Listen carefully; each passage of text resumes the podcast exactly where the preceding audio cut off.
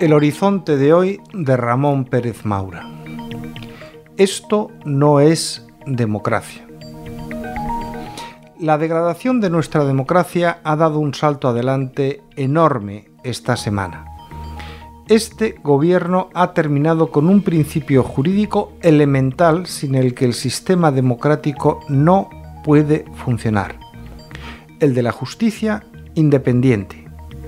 En España ya no la hay, empezando por el Tribunal Constitucional. Como hemos visto, el principio de que un juez o magistrado no pueda tener una posición previamente condicionada por sus propios actos ha quedado suprimido. Lo hemos conocido en el caso de la ley del aborto del gobierno Zapatero. Hasta cuatro magistrados tenían que haberse apartado de la causa por tener fijada previamente su opinión al respecto antes de tener que juzgar la constitucionalidad de la ley. Concepción Espejel reconoció abiertamente considerarse en la obligación de apartarse, pero la nueva mayoría de izquierda ignoró su autoapartamiento porque eso hubiera obligado a otros magistrados a apartarse también y el Tribunal Constitucional hubiera carecido de quórum.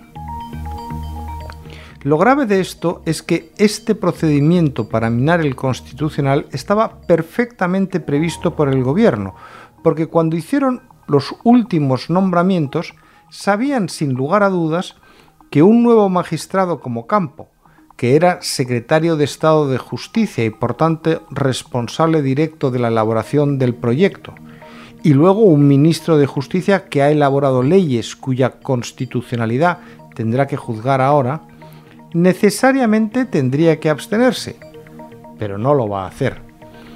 Lo mismo, ampliado, puede decirse de un magistrado como el nuevo presidente, conde Pumpido, que ha sido nada menos que fiscal general del Estado casi ocho años, durante los cuales presidió el Consejo Fiscal que informó favorablemente el proyecto de ley del aborto y luego lo mantuvo como miembro nato del Pleno del Consejo de Estado que también informó el proyecto. Una democracia en la que un principio tan básico como el que la justicia sea objetiva, porque si no, no es justicia, se vea violentado de esta manera, deja de ser una democracia plena.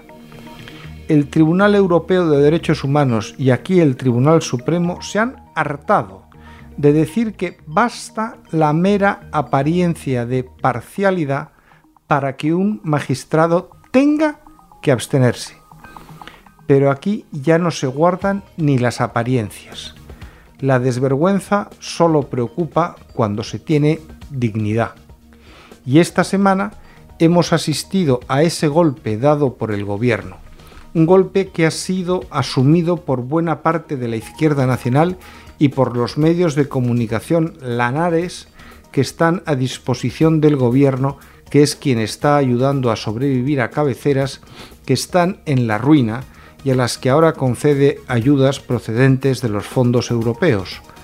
Ayudas que otorga graciosamente un gobierno que por esta vía tiene al alcance de la mano una censura a la que se prestan quienes las piden. Esto no es democracia.